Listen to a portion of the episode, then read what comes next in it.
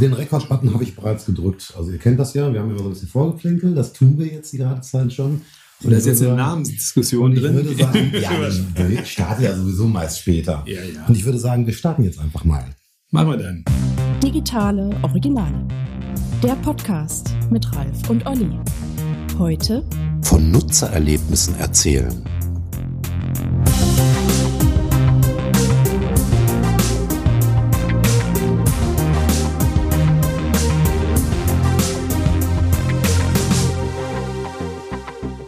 Ja, herzlich willkommen zu einer neuen Ausgabe der digitalen Originale.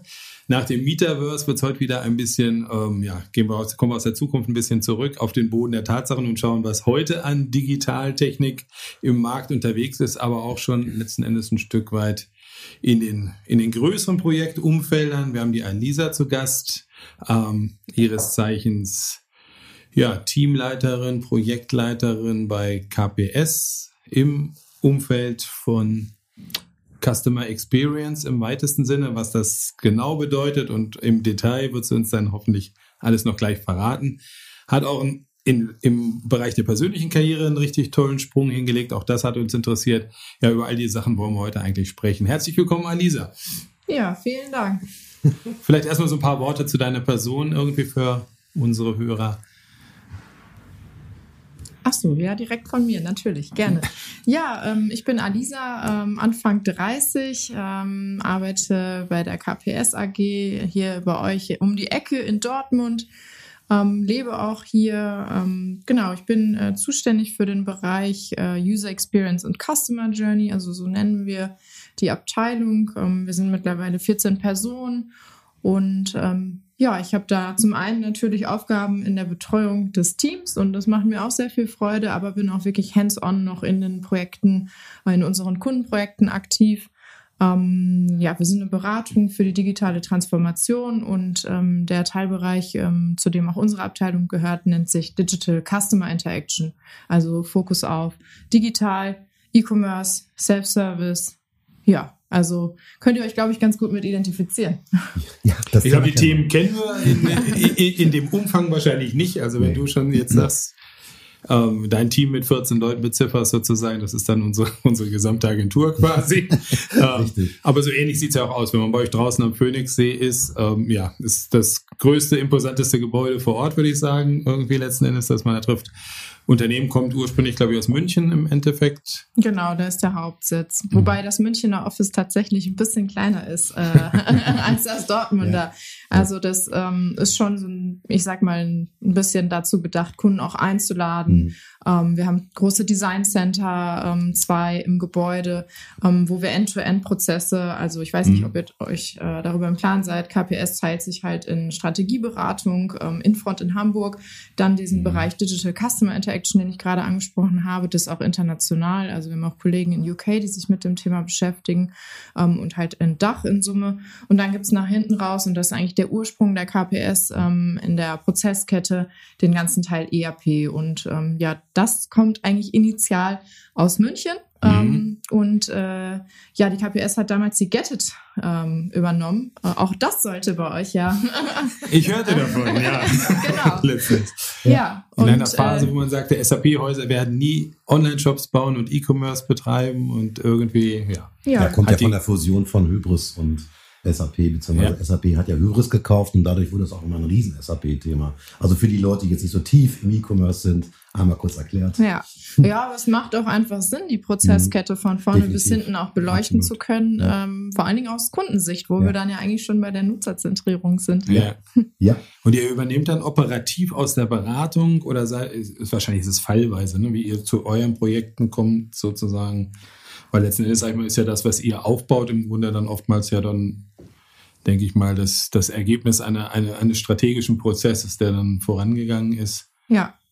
Also teilweise ist es tatsächlich so, dass die äh, Strategieberatung mit den Kunden gemeinsam überlegt, äh, wo die digitale Reise hingehen kann mhm. und das dann teilweise wirklich bei uns äh, weiterentwickelt wird. Also wir brechen es runter, ähm, mhm. die äh, Idee der Digitalisierung oder das Geschäftsmodell dann wirklich anfassbar zu machen, mhm. ähm, in unterschiedliche Customer Journeys, in sich zu mhm. überlegen, okay, welche Seitentypen, welche Touchpoints gibt's, äh, mhm. Touchpoints gibt es überhaupt mhm. und ähm, dann natürlich wirklich auch das digitale Produkt zu entwickeln, also zu konzipieren. Das ist dann eher meine Aufgabe und dann gemeinsam mit den Entwicklern auch wirklich in die Umsetzung zu bringen. Das ist mega spannend. Ähm, es gibt auch so einen schönen Spruch, ne? Ein, ein Scheißprozess digitalisiert bleibt ein digitaler Scheißprozess. Ja, kommt aus der ähm, Luft, Lufthansa-Umgebung. Ja, ja, genau. Und ähm, insofern, also du weißt ja, Lisa, wir sind auch ähm, mega, mega Fans von nutzerzentrierten Agieren und auch von äh, Prozessdigitalisierung. Was ich sehr spannend finde, wenn du mal so ein bisschen aus dem Nähkästchen plaudern könntest, ähm, wie geht ihr denn da vor? Also nehmen wir mal an, ein Kunde hat jetzt, also wahrscheinlich wird es ja so sein, dass der Kunde irgendeine Anforderung hat, ein Problem. Ich nehme jetzt mal Amt. Das ist ein blödes Beispiel, aber da vielleicht anhand eines jetzt nicht, eines fiktiven Kunden könnte man dieses Thema ja ganz gut machen. Also ich möchte ganz gerne beim Amt irgendwie einen Prozess digitalisieren. Wir können uns ja einen aussuchen. Wie ist denn das, wie ist das Vorgehen? Das heißt, ihr hört euch jetzt erstmal den klassischen Prozess an. Ne? Das wird wahrscheinlich das Erste sein, was ihr macht. Und dann überlegt ihr Modelle zu finden, wie es aus Kundensicht am allerbesten digitalisieren könnt? Oder wie muss ich mir das vorstellen? Wahrscheinlich jetzt sehr einfach gesagt. Ja, ähm, das kann ich ganz gut beantworten. Wir haben ein Modell, was wir immer wieder anwenden, äh, mit dem wir schon viele Digitalisierungsprojekte auch ähm, vorangetrieben und konzipiert haben. Das heißt UX Operating Modell, also User Experience Operating Modell. Mhm. Und das gliedert sich eigentlich in fünf Phasen. Das ist einmal der Bereich Discover. Also ja, zum einen sprechen wir natürlich mit den Kunden und den Anforderungen auf Business-Seite. Also das ist uns auch wichtig, dass wir Business Design und Technologie miteinander halt verheiraten. Und äh, wir sagen dann, daraus erfolgt User-Driven Growth. Also ähm, das ist was, was glaube ich auch für uns äh, ja ein wichtiger Aspekt ist, wie wir uns teilweise auch unterscheiden. Also es gibt halt Designagenturen, mhm. die sind dann eher an der kreativen Komponente beteiligt. Mhm. Dann gibt's die großen ähm, Häuser, ähm, IT-Häuser, ne? Genau. Mhm. mhm. Und ähm, ja, oder auch Beratungshäuser. Mhm. Wir sind ja eigentlich auch weiterhin natürlich eine Beratung und wir mhm. sind so ein bisschen in der Mitte zwischen dem Ganzen. Mhm. Ähm, wir, ähm, also die Beratungshäuser, die übergeben vielleicht ein Konzept und gehen dann wieder raus. Wir bleiben aber drin, weil wir halt auch die Umsetzung der digitalen Lösung mit betreuen und auch in der Maintenance-Phase noch in die Optimierungsphase übergehen. Ähm, genau, also das vielleicht, um nochmal das auch so ein bisschen einzuordnen. Also wir sind sehr nah auch an der agilen Entwicklung ähm, mhm. mit dran, arbeiten mit den ähm, Frontend-Kollegen, aber auch mit den Backend-Kollegen zusammen. Und ähm, das ist auch was, was mir persönlich sehr viel Freude macht. Also sehr, sehr abwechslungsreich. Und wenn wir jetzt nochmal zurück zum Modell kommen, also ja, natürlich sprechen wir mit den Kunden über ihre Anforderungen, schauen uns den heutigen Prozess an, aber das Wichtigste fängt ja dann an der Stelle jetzt hier schon wieder an, ist der Nutzer. Und äh, da geht es darum, dann zum einen vielleicht Kontextinterviews zu ähm, führen mhm. mit Anwendern, die halt wirklich den heutigen Prozess durchleben. Das ist auch im Bereich ERP zum Beispiel, wo wir mhm nicht so aktiv sind, aber mhm. auch aktiv sind, mhm. weil das natürlich mit zum Geschäft der KPS gehört, unfassbar relevant. Also wann wird denn mal der wirkliche Anwender gefragt, was denn passieren müsste, damit ihm der mhm. Prozess in seiner täglichen Arbeit erleichtert ja. wird, ja? Der macht acht Stunden lang am Tag irgendwie die gleiche äh, Tätigkeit und er könnte viel effizienter sein, wenn im Zweifel die Oberfläche so wäre, wie er sie halt braucht. Ne? Also es beleuchtet beide Seiten, das ist spannend. Das ja. SAP-Klischee, sage ich mal, ist ja auch genau umgekehrt eigentlich irgendwie. Da haben wir immer das Gefühl, Standard. die Organisation wird in die Software, der Software angepasst im Grunde und natürlich ja eigentlich muss und sollte es und ist es ja bei euch dann auch andersrum ja. im Endeffekt. Ja, aber auch im ERP-Bereich merken wir da mhm. mittlerweile, dass äh, das vom Mindset her sich auch ein bisschen verändert. Mhm. Natürlich geht es um Standardisierung, das ist uns auch sehr wichtig. Mhm. Ähm, das hilft auch an Geschwindigkeit. Ähm, ja, zu gewinnen, sage ich mhm. mal. Ähm, da unterscheidet man natürlich ein bisschen noch im ähm, Digital Customer Interaction Bereich, also der Bereich, wo wir halt meistens arbeiten, gibt es natürlich ähm, vor allen Dingen, was die Oberflächen betrifft, deutlich mhm. mehr Optim ähm, Individualisierungsmöglichkeiten. Ja, ja, genau. Ja, Discover, ganz kurz noch den, mhm. den Kreis zu Ende. Ne? Ähm, das hat auch was vielleicht mit sogar einer CX-Strategie zu tun. Also ähm, mhm. ich würde da über User Experience hinausgehen. Es gibt auch viele B2B-Kunden, die heute gar nicht genau wissen, was wollen wir denn eigentlich erreichen? Was ist denn unsere Vision? Und ähm, oft geht es leider dann darum, sich zu überlegen, ähm, ja, welche Technologie brauchen wir denn dafür? Aber das sollte ja gar nicht Mhm. der erste Ansatz sein, sondern der Ansatz muss sein, was brauchen denn unsere Kunden, damit in Zukunft ihre äh, digitale Interaktion mit uns äh, einfacher wird. Mhm. Und äh, das, darum geht's halt in Discover halt herauszufinden.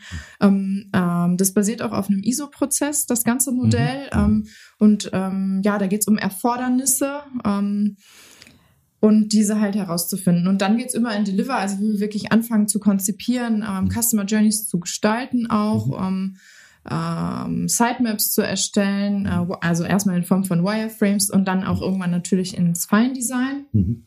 Wobei wahrscheinlich wirklich der Großteil der Arbeit vorher schon in Schwarz und Weiß Mhm. äh, einfach relevant ist. Wir können dann in den Validate-Track übergehen, wo wir auch mit echten Nutzern halt ähm, entweder Prototypen oder wirklich teilweise auch Wireframes validieren Mhm. können, einfach um zu gucken, sind unsere Annahmen richtig, die wir aus den Interviews äh, oder auch aus den Beobachtungen oder Umfragen oder was auch immer man äh, gemacht hat, um den Kunden halt ähm, mit einzubeziehen. Ähm, genau, das kann man dann verproben mit äh, im, im Bereich Validate, Nutzertests machen. Mhm. Und dann haben wir ganz wichtig wirklich für uns noch den Bereich Optimierung, also das Thema Conversion Rate Optimierung, vor allem im E-Commerce. Ähm, das geht aber auch in äh, anderen Branchen, also auch in der Versicherung beispielsweise kann ich ja durch eine Optimierung mehr Abschlüsse erzeugen. Ja. Sehen wir auch bei Kunden, dass das für die auch immer relevanter wird. Ähm, genau, und der letzte Block ist eigentlich UX-Management und das ist relativ nah am Bereich Requirements Engineering, weil wir einfach Mhm. sagen, die Projekte auch bei uns und mit dem Kunden gemeinsam müssen so ausgelegt sein, dass der Kunde immer im Fokus steht, also Mhm. der Endkunde. Und Mhm. wenn du keinen UXler ähm, mit in einem Projekt drin hast, dann kannst du eigentlich nicht gewährleisten, dass die Kollegen immer wieder darüber nachdenken. Und das ist für uns wichtig, auch einfach in der Umsetzungsphase. Am Ende ähm, ist es ja auch nicht die Qualität ähm, der UX oder der UI, die man halt konzipiert hat, sondern wirklich die, die man umgesetzt hat. Ne? Und das auch sicherzustellen, dass äh, die ähm, Entwicklung auch wirklich das gemacht hat, was man sich wünscht. Ne? Das ist auch sehr, sehr wichtig. Wenn du jetzt von, von, von, von nutzergetriebenem Wachstum sprichst, ähm, das suggeriert ja gleich so ein bisschen auch die Messbarkeit und alles. Also macht ihr euch da sozusagen auch, auch, auch messbar in dem Sinne, letzten Endes euren Kunden gegenüber und Also wenn wir Workshops machen, ähm, versuchen wir auch im Vorfeld gemeinsam zu definieren, welche KPIs denn in Zukunft eigentlich zum Beispiel mit einer E-Commerce-Lösung gepusht werden sollen. Es können ja unterschiedliche sein. Natürlich ist es am Ende immer die Conversion Rate und der Umsatz, aber das können auch ähm, Newsletter-Anmeldungen oder Mhm. Ähm, sämtliche andere KPIs sein, die dann relevant sind. Und ähm, wir versuchen auch, bevor wir Projekte äh, starten, einmal den Status quo aus der Webanalyse abzufragen und zu gucken. Und auch wenn wir konzipieren, fragen wir halt immer ähm, bestimmte ja, Klickverhalten etc. ab, um möglichst viel halt in die Konzeption dann mit einfließen Mhm. zu lassen und daraus zu lernen. Stellen aber auch oft fest, dass einfach die äh, Tracking-Konzepte gar nicht so gut sind in den alten Lösungen, sodass wir Mhm. teilweise dann da nicht, ja, ja. oder Mhm. auch gar keine Zahlen zur Verfügung noch haben, was auch sehr schade ist. Ja. Ähm, hilft aber auch dabei, sich dann zu überlegen, ähm, was möchte man denn in Zukunft dann tracken? Mhm. Also wenn man es einmal angefragt hat und feststellt, das ist leider nicht da, dann kann man das direkt nachher mit in das Umsetzungsticket geben Mhm. und schreiben, welches Click-Tracking man denn Mhm. gerne hätte. Mhm. Ähm, genau, das tun wir und äh, ja, vor allem, ähm, wenn wir auch in die äh, Optimierungsphase, also in der Maintenance-Phase, in die ähm, Optimierungsphase übergehen, ähm, dann, dann messen wir natürlich im Be äh, Bereich von AB-Testing auch und ähm, wir beschäftigen uns auch mit dem Thema Personalisierung natürlich. Mhm. Ähm, ja, weil wir da auch wissen, also roundabout 5% Upgrade oder äh, Uplift von Mhm. ähm, durch AB-Testing kann man sich eigentlich ungefähr versprechen, wenn Mhm. man es gut angeht. Und auch da, selbst wenn ein Test mal nicht dazu führt, dass das, was ich denke, was eigentlich besser performen Mhm. würde, besser performt, dann ist das immer noch hilfreich, weil ich nichts Falsches oder Schlechteres implementiert habe, sondern Ja. es halt vorher getestet habe Mhm. und mich dadurch nicht in meiner Conversion Rate verschlechter. Mhm. Ähm, oder man hat halt, man sieht den Uplift, das ist natürlich dann auch immer sehr gut, geht runter wie Öl, ne? wenn man das dann mal Ja, wirklich klar. messbar machen kann.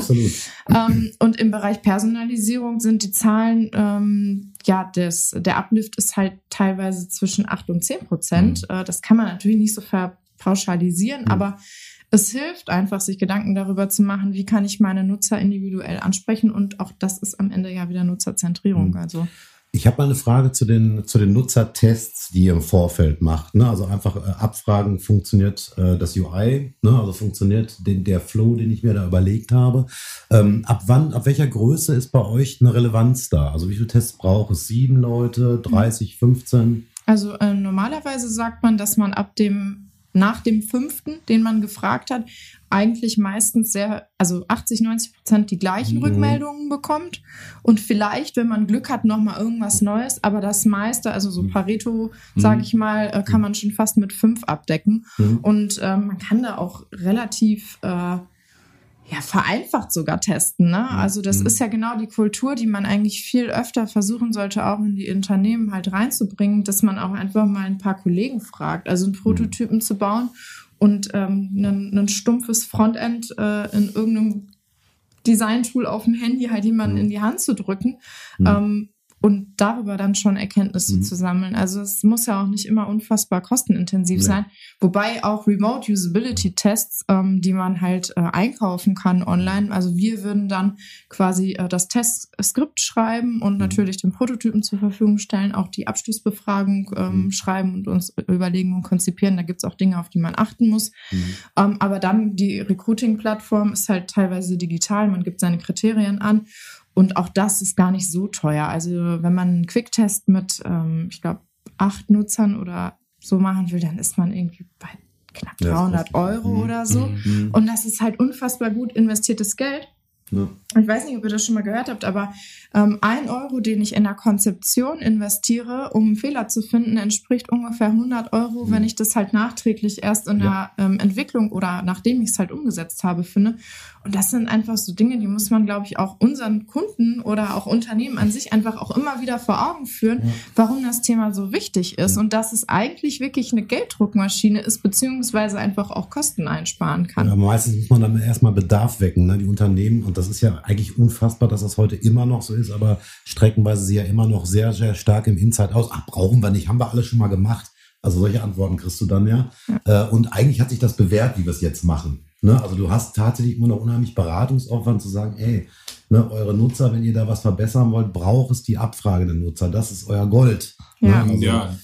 ganze Thema Analyse im Endeffekt auch. Ne? Ich ja. kann vorne auch noch vielleicht mit automatisierten AB-Tests und anderen Sachen, gibt es ja inzwischen auch relativ günstige, gute Tools, die einem weiterhelfen, kann ich ja alles noch stopfen, aber wenn hinterher letzten Endes keiner auf die Ergebnisse schaut und sagt, so, was ist da? Hat sich was verändert? Was hat sich, was ja. hat sich verändert oder so? Dann, ja, da ist natürlich kein unmittelbarer Geldrückfluss zu sehen, der ist dann letzten Endes nur zu vermuten und dann ja tun sich viele wieder schwer, da zu investieren im Grunde. Ne? Okay, aber ja, und wir neigen ja auch alle dazu, vielleicht ganz gut zu wissen oder meinen zu wissen, was mhm. denn unsere Kunden und Endkunden möchten. ähm, aber es gibt ja genug Produkte, die irgendwie entwickelt wurden, wo niemand gefragt wurde und die werden halt dann auch teilweise einfach nicht genutzt. Ne? Also das auch ist ja großen Unternehmen. Google Glass ist ein schönes Beispiel. Ein Rohrkrepierer, ein, hm. ein Milliarden Rohrkrepierer. Ne? Ja. Genau. Ähm, wie apropos, fällt mir gerade ein, wo wir gerade über Google Glasses sprechen. Ähm, seid ihr denn im Bereich IoT auch unterwegs? Also seid ihr da auch dabei, diese Experience zu testen? Also nehmen wir mal jetzt Alexa beispielsweise, ist ja eine völlig andere Experience als jetzt das klassische, ähm, ich gucke auf den Monitor. Ja. Ähm, teils, teils würde ich sagen. Mhm. Also ähm, dadurch, dass wir ja auch mal den, immer den Kunden befragen, das kommt ein bisschen auf die Endkunden mhm. unserer Kunden an. Mhm. Also oder auch die, ich sag mal, den digitalen Reifegrad mhm. der Unternehmen, mhm. die unsere Kunden sind. Ähm, wenn, also wir hatten mal den Fall zum Beispiel, wo Voice äh, unbedingt von unserem Kunden gewollt wurde und dann haben wir aber den Endkunden über Surveys mal gefragt und ähm, die waren da gar nicht so angetan, weil die äh, halt auch Angst hatten vor ähm, ja sensiblen Daten, ne, die halt mhm. über Voice rauszugeben und ähm, teilweise ist es dann so, dass wir dann eher sagen, ihr braucht es gar nicht unbedingt, mhm. ne? ohne dass wir jetzt Dinge verhindern wollen, sondern man muss sich halt überlegen, was braucht's halt, ne? Oder wohin? Ich habe ja auch immer nur ein bestimmtes Budget, ähm, was ich ausgeben kann. Und wenn ich das in Dinge investiere, die sich eigentlich gar nicht wirklich für mich lohnen, ne, dann ist das, glaube ich, auch ein hilfreicher ähm, Hint an der Stelle. Ähm, aber ja, also wenn da Bedarf ist, ähm, dann beschäftigen wir uns mit solchen Sachen. Ähm, es gibt auch einen Bereich, das sind zwei Kollegen von mir, ähm, die sind eher auf diesem Thema auch noch IoT in Summe unterwegs. Und wenn mhm. es dann da Bedarf gibt, dann würden wir auch natürlich mit reingehen, ja. ja. Ähm, es ist ja ganz spannend. Ähm, ihr seid ja auch, glaube ich, sehr viel im Versicherungsbereich unterwegs. Ne? Und ähm, da ist natürlich IoT prädestiniert. Ne? Ähm, nur wir haben natürlich auf der anderen Seite auch Gesetze und DSGVO-Themen. Ähm, ich kann mir gut vorstellen, ähm, dass es, sagen wir mal, aus User, aus User Experience Sicht und natürlich auch aus Interesse einer Versicherungssicht, so will ich das mal vorsichtig sagen, sehr viel mehr geht, als die Gesetze erlauben. Ja. Ähm, stößt ihr ständig an diese Grenzen?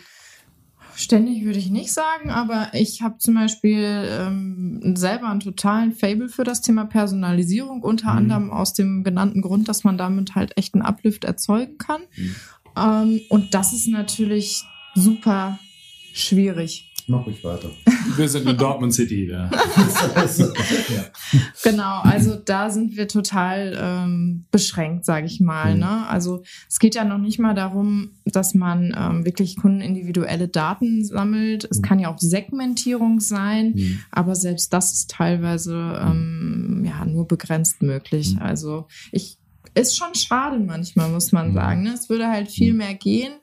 Ähm, ich kann aber auch den, den ähm, Gesetzgeber verstehen. Also mhm. muss man Ja, der ja selber jetzt vielleicht nochmal neue Fakten schafft. Also ich habe heute gerade einen ganz interessanten Artikel letzten Endes gelesen. Es ist ja trendmäßig irgendwie jetzt zunehmend auch zu erwarten, dass dann auch, auch ja rechtswirksame Dokumente wie Personalausweise, Führerscheine und andere Sachen rangezogen werden und dann zumindest ja als im Grunde gesetzlich signierte Urkunde in Kopie dann irgendwo im Markt unterwegs sind irgendwie. Also ich glaube, das wird ja auch nochmal eine Thematik sein, die uns da wahrscheinlich an der Stelle deutlich beschäftigen wird dann im Grunde, ne? dass wir dann doch Daten im Endeffekt unter Umständen dann hinter im, im Umlauf haben, die noch viel mehr sind als die Personal- und Bewegungsdaten, die wir heute im Prinzip dann so mit unseren Webprofilen dann eigentlich dann ja. abgeben.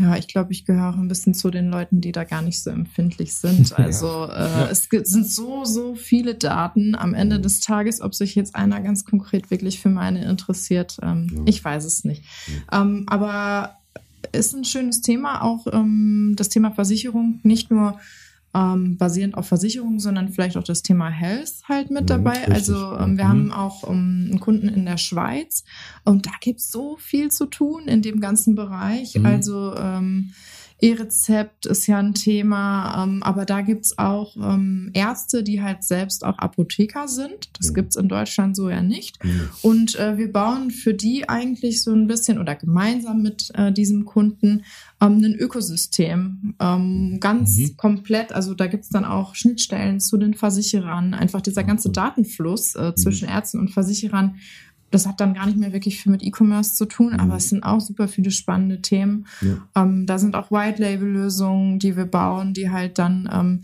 dieses Unternehmen wieder an verschiedene Ärzte vertreiben kann. Also mhm. da gibt es so viel, was noch zu digitalisieren ist. Ähm, also du brauchst, also eigentlich kannst du in jede Branche gucken und du denkst, da ist alles schon getan. Nee, da, ist, da ist noch viel zu tun. Ne? Ja. Also das muss man sagen. Ja. Und das Schöne ist einfach, im E-Commerce ist ja schon so viel im Fluss und der Reifegrad ist recht mhm. hoch, dass man auch teilweise Dinge übertragen kann natürlich mhm. auf andere mhm. Branchen, ne? was mhm. auch, ja. finde ich, unfassbar spannend ist, ähm, sich da ein bisschen ähm, inspirieren zu lassen oder auch die Kunden aus den anderen Branchen mhm. dann einfach damit zu inspirieren. Also ja. man kann. Ähm ich finde, beim E-Commerce muss ich dir ganz ehrlich sagen, da fehlt mir nach wie vor der Mut. Hat natürlich ein bisschen damit zu tun, dass die E-Commerce-Leiter äh, meistens in der Situation sind, ihren Umsatz zu liefern. Ne? Das ist leider so. Aber ähm, es wird sehr wenig probiert. Also ich weiß nicht, wie du das empfindest, aber es ist, äh, es wird halt sehr viel natürlich nach Amazon geguckt, ne, was funktioniert da, was funktioniert, funktioniert nicht. Die User Journey von meiner Ansicht nach, also es gibt ja diese, diese typischen Dinge wie About You, die haben ja völlig eine andere User Journey aufgebaut. Ähm, was ich auch gut finde, aber davon gibt es zu wenig, meiner Ansicht nach. Da könnte noch mehr Mut her, oder wie siehst du das? Ja, ich glaube, dass das teilweise halt mit Online-Only äh, zu tun hat und mit äh, denen, die halt von Brick and Mortar kommen. Mhm. Also die sind wahrscheinlich mittlerweile auf einem ganz guten digitalen Reifegrad mhm. angekommen, mhm. Ähm, sind schon dabei, vielleicht irgendwie wieder ein, neues Shop-System zu implementieren, mhm. weil sie, keine Ahnung, ihr Altes äh, überholen möchten. Mhm. Ähm, glaube, dass es ein Budgetthema ist und mhm. vor allem aber auch ein Ressourcenthema. Und mhm. ähm, der Markt, also das ist auch was, was ich bei mir stark feststelle oder wir auch im Unternehmen, wir wissen das alle, ne? es gibt nicht so viele ähm, freie äh, Mitarbeiter, die man irgendwie ansprechen kann. Mhm. Ähm, und das werden auch die äh, Händler teilweise merken in ihren äh, digitalen Töchtern. Und manchmal bin ich mir auch nicht sicher, ob in der Gesamtgeschäftsführungsebene, äh, wenn das halt äh, Omnichannel-Händler sind, wirklich das Bewusstsein, also man sieht ja die Zahlen im stationären stagnieren, ja, mhm. also äh, mhm. das Wachstum ist stark begrenzt. Online wächst teilweise irgendwie ja. um 20 Prozent. Ja. Und trotzdem ist die Verteilung oder die Budgets, die halt zur Verfügung gestellt werden, ähm, entsprechend dem, glaube ich, teilweise ja, nicht. Also ich kann das nicht beurteilen natürlich, aber, aber, das ist eine Empfindung, die ich habe. Und ähm, ich glaube auch, dass das teilweise dann, ähm, also auch Beratung und Kunde, also bei mir dann Kunde, aka mhm. Händler. Mhm. Ähm, mhm. auch da, glaube ich, in den Gehältern merkt man natürlich auch einen Unterschied. Und wer nicht bereit ist, in ähm, Personal an der Stelle auch dann zu investieren oder auch halt sich zu trauen, Dinge auszuprobieren, mhm. Ähm, obwohl man eigentlich ja nur profitieren kann, weil digital so stark wächst und durch diese Veränderung ja dann noch stärker wachsen könnte. Ähm, ich glaube, das ist so ein Aspekt mhm. irgendwie auch. Um, ja, aber ja. vielleicht auch wirklich so den, den der fehlende Mut, den, den Kunden aufs Maul zu schauen, quasi so ein bisschen. Also ich erkenne mit einiger Überraschung, wir sind ja schon etwas gesetzteren Alters inzwischen, haben die erste große Blase um die Jahrtausendwende noch voll mitgemacht schon. Und jetzt werden so alte Rezepte, die eigentlich schon mal gescheitert sind, die kommen jetzt alle als neuer heißer Scheiß dann quasi um die Ecke wieder. So, ich denke jetzt an Co-Shopping irgendwie, was dann bei Einzelnen jetzt wieder als ganz großes Thema ähm, nach vorne gepusht wird, Name Your Price quasi, so, so à la Priceless, was es früher gab oder so, ja. so Sachen. Und ja, die Frage ist halt wirklich, wo ist die Fantasie dann eigentlich so zwei Dekaden später zu sagen, so, was kann ich mit den heutigen Möglichkeiten, mit der heutigen Technologie, mit dem Wissen um die Kunden, mit den gesammelten Daten und allem tatsächlich irgendwie Vernünftiges anfangen. Und ja, ja so ein bisschen die Innovationskraft ist da schon noch ja sehr weit sehr weit hinten versteckt. Ja, ich sag mal so, ich fäng, es fängt eigentlich sogar noch viel, also meiner Ansicht nach noch viel früher und viel einfacher an. Also es ist, ähm, ich weiß nicht, also privat, wenn man das mal macht, also meine Frau beispielsweise, also ich will jetzt gar nicht so aus dem Nähkästchen plaudern, die hat gesagt, nee, Amazon mache ich nicht, unterstütze ich nicht diesen Riesenladen und so, ich kaufe halt eben in diese schönen kleinen feinen Läden. Mit der Folge, dass nicht ein einziges Paket pünktlich kam, die Zahlungssachen nicht funktioniert haben und so weiter und so weiter. Also es fängt ja schon viel grundsätzlicher an.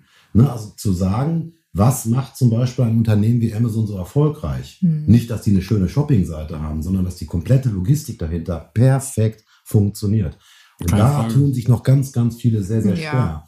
Ne, ich weiß nicht, hast du wahrscheinlich auch gemacht, die Erfahrung? Ja, einmal habe ich das persönlich äh, schon erlebt, das ist richtig.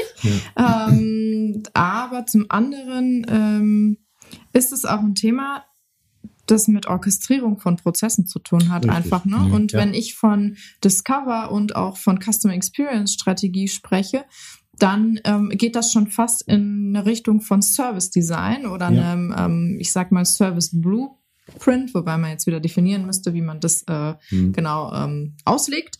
Ähm, aber da geht's halt um nicht nur um das reine Frontend, also das ist oder auch die schöne Oberfläche, die du gerade angesprochen hast, sondern das sind auch Dinge, die wir ähm, uns äh, anschauen und mit denen wir uns beschäftigen, dass halt ähm, ich mir im Vorfeld wirklich End-to-End -End Customer Journeys angucke und daraus die ähm, Paypoints erarbeite aus den Interviews etc. und dann die zukünftigen Customer Journeys halt festhalte und mhm. das auch inklusive der Kreativität und der Innovation. Mhm. Und dann schaue, okay, um das zu erreichen, welche digitalen Produkte müssen denn jetzt daraus purzeln? Mhm.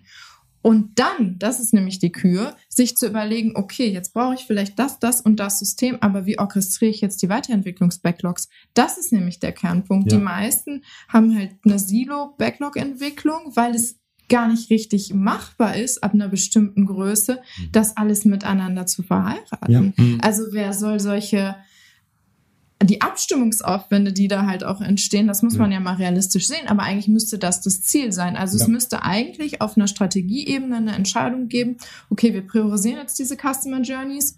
Mhm. nach Kriterium, ähm, keine Ahnung, was ist für mich wichtig?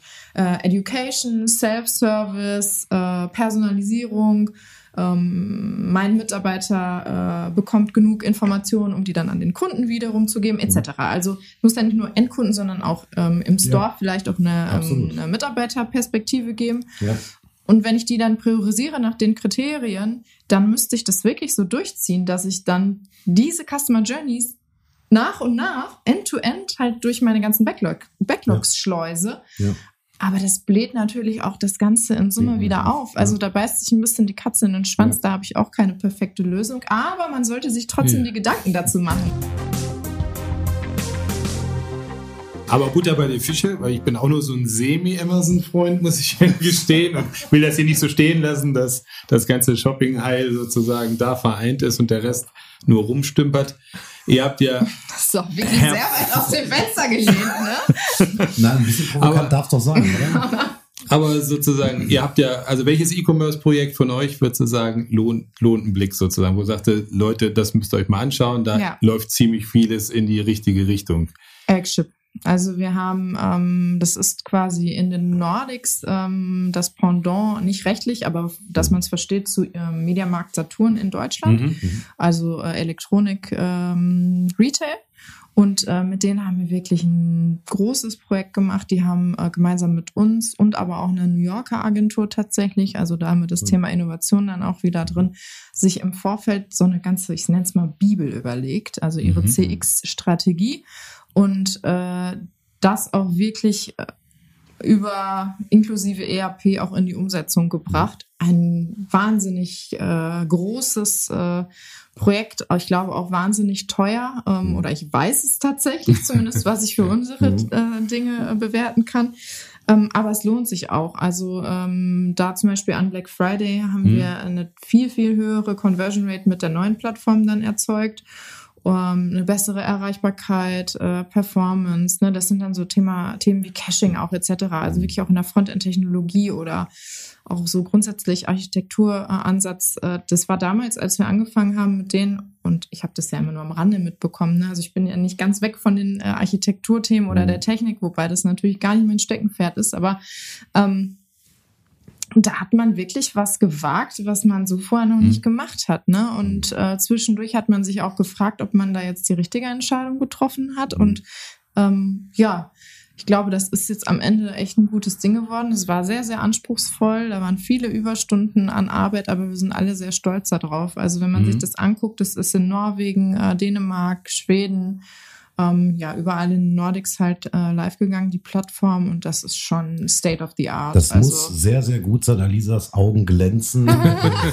also ja, ich habe da auch sehr viel Zeit investiert ja. tatsächlich und sehr viele Nerven. ja. ja. das Aber, ist ja wirklich ein, ein Aber es ist ja auch gesehen worden. Also wenn ich jetzt schaue, da haben wir den kleinen Wechsel so ein bisschen weg vom Fachlichen auch noch. Du hast ja neulich jetzt eine ganz besondere Würdigung auch in deinem Unternehmen erfahren, letzten Endes. Ich glaube, weiß nicht, auf Mallorca oder wo wart ihr unterwegs irgendwie?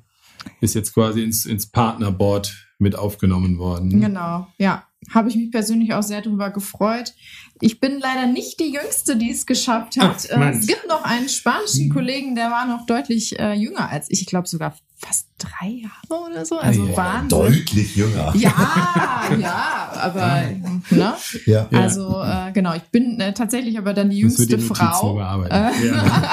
das habe ich geschafft. Ähm, ja. Genau, also habe hab mich sehr darüber gefreut. Tatsächlich, ähm, das ist einfach ich bin, bin da immer so hin und her gerissen. Ne? Eine Beförderung oder ein Jobtitel, der ist ja eigentlich geschenkt, wenn wir mal ganz ehrlich mhm. zueinander sind. Mhm. Und ganz viele Unternehmen, unter anderem tatsächlich auch mein alter Arbeitgeber, die sind so ganz vorsichtig mit solchen Sachen.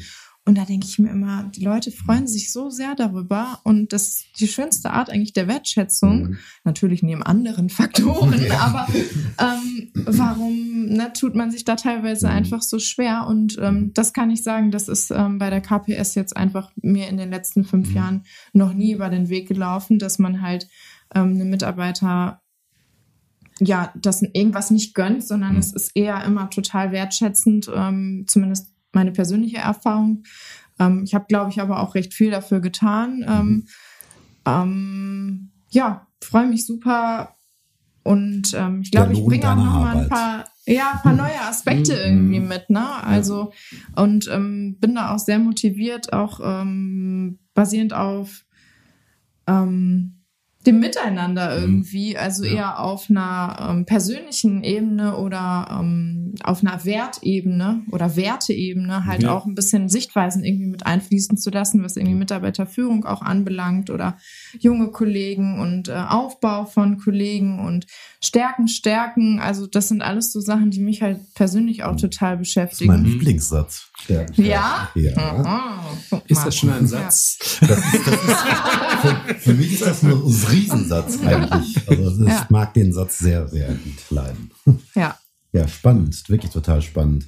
Muss es ja viel Überzeugungsarbeit auf dem Weg leisten? Also jetzt nach fünf Jahren wahrscheinlich am Ende nicht mehr, aber da steckt ja auch eine, ist ja eine Entwicklung auch vorangegangen im Endeffekt irgendwie. Ich muss ganz ehrlich sagen, ich glaube, dass ich immer ganz durchgängig perf- performt habe einfach, also eine Konsistenz da war.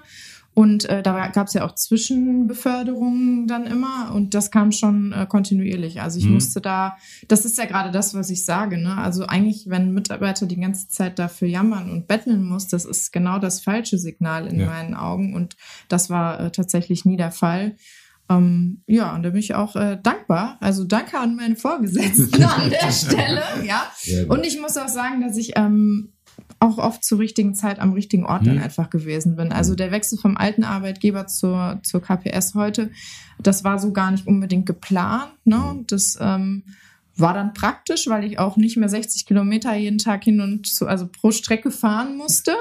Ähm, aber war eigentlich so gar nicht geplant. Und ähm, am Ende ist jetzt dann aus etwas, was erst vielleicht nicht gewünscht war, in Anführungsstrichen, also Mhm. das ist jetzt gar nicht auf die KPS, sondern eher auf den vorherigen Arbeitgeber bezogen, sich in was unfassbar Gutes Mhm. äh, entwickelt hat. Und dafür bin ich auch ganz dankbar. Und ähm, auch meine ähm, Chefin, die jetzt gerade in ähm, Elternzeit ist, äh, lieben Gruß auch in die Richtung.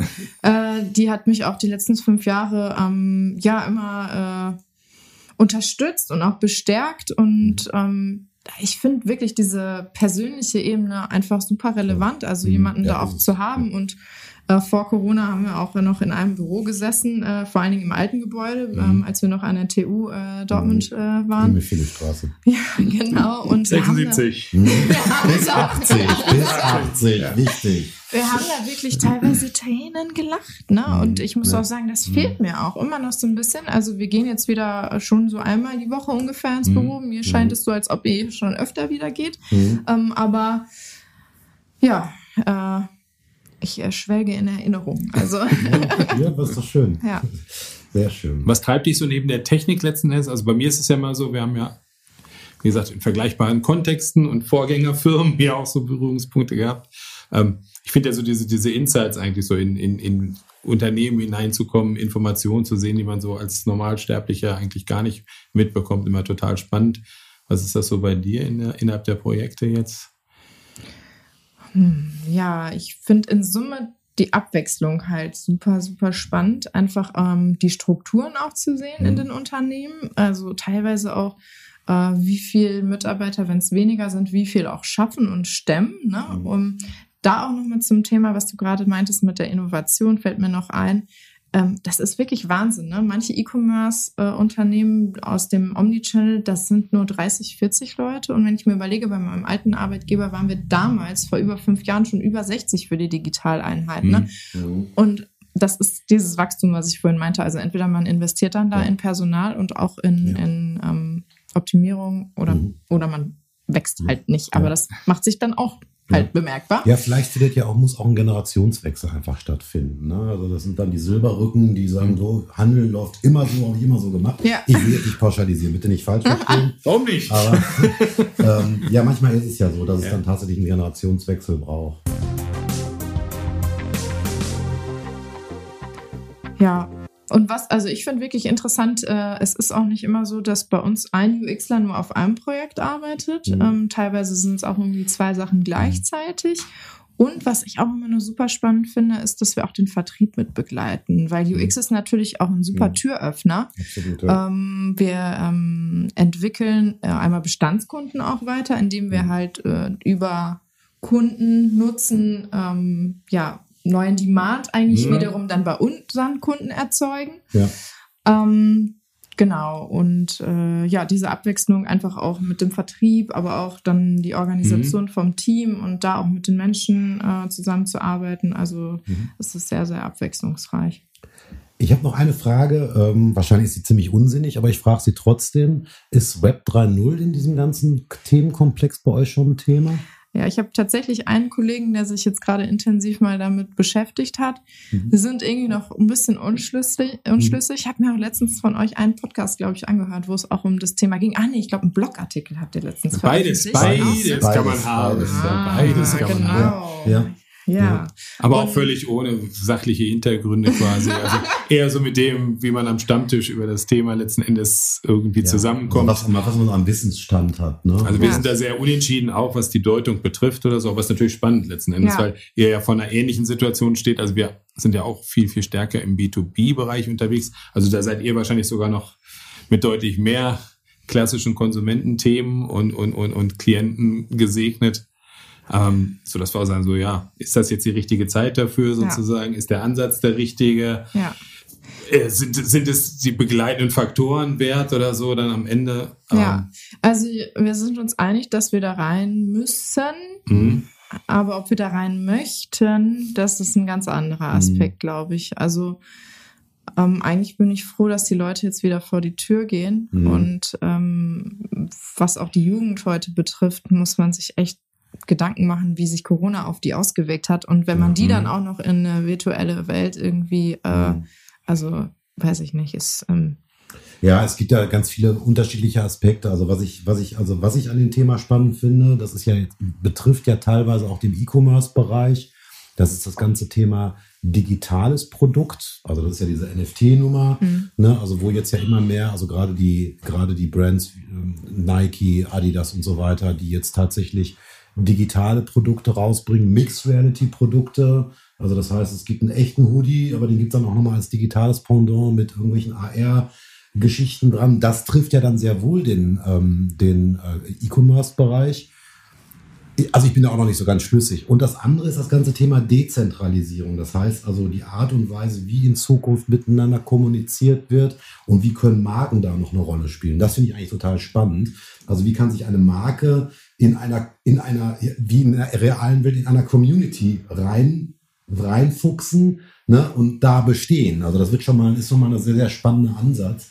Ja, und bin gespannt, wo die Reise hingeht. Also ich denke auch, das wird uns alle auch noch treffen, aber ich glaube auch, dass es noch, also noch gefühlt ein bisschen Ja, zu früh wird, wird man ist, sehen ne? müssen. Ich glaube, Ja. ich glaube, im Moment ist immer noch der Eindruck derjenigen, die sich da gerade besonders engagieren, weil wahrscheinlich auch einfach unendlich viel Geld im Moment im Markt ist, Mhm. Das das, ja ist irgendwie raus muss. Aber ich weiß nicht, ob, also im Moment bilden die sich, glaube ich, immer noch ein, sie könnten die Spielregeln vorgeben. Aber die Generation, die ich zumindest gedanklich mit Metaverse verbinde, sind ja eher die so aus dem Gaming-Bereich kommen und sonst was. Und die Vergangenheit da lehrt eigentlich, die machen sie ihre eigenen Regeln im Richtig, Zweifelsfall. richtig. Und die sind eben nicht so manipulierbar, steuerbar. Die begreifen dann tatsächlich so ein Thema Dezentralisierung Als- sehr, sehr ernsthaft, Genau, als echt ja. und ernsthaft. Ja. Und da werden viele erstmal nochmal lernen müssen, sozusagen. ja, also Wie das komme ich, Meta, das komm ich mit da denen eine große zusammen? Rolle spielt, das bezweifle ich im Moment auch, weil das würde komplett gegen den Gedanken der Dezentralisierung stehen. Ne? Ja. Also, ja.